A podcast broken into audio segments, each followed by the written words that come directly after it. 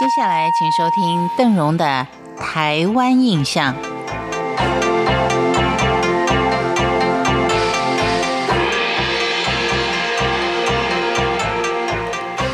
在前几次，我们介绍了布农族的祭典活动。总体来说，布农族在宗教信仰上接近的是多神论。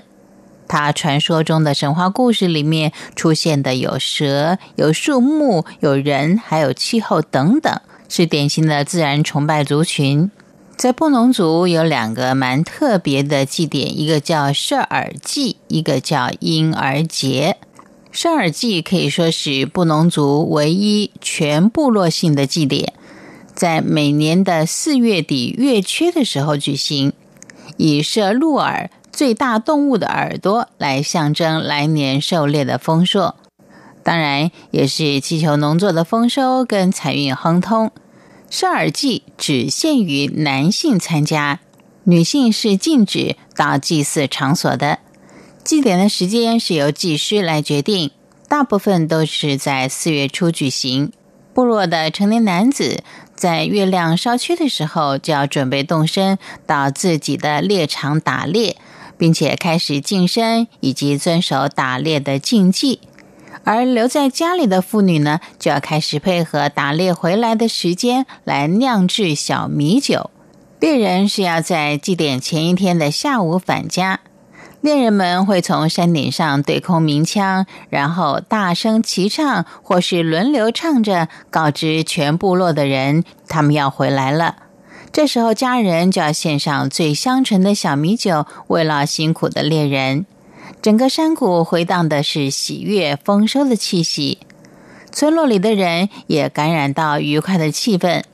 在祭枪完毕之后，大家就到放置野兽下巴骨的地方。举行仪式，只有祭师以及今年猎物最多的人才能够进去的，其他的人就要在外头等候。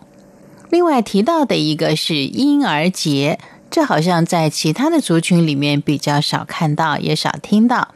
婴儿节是布农族人在每年六月的月满时期，为这一年出生的婴儿举行配挂项链的仪式。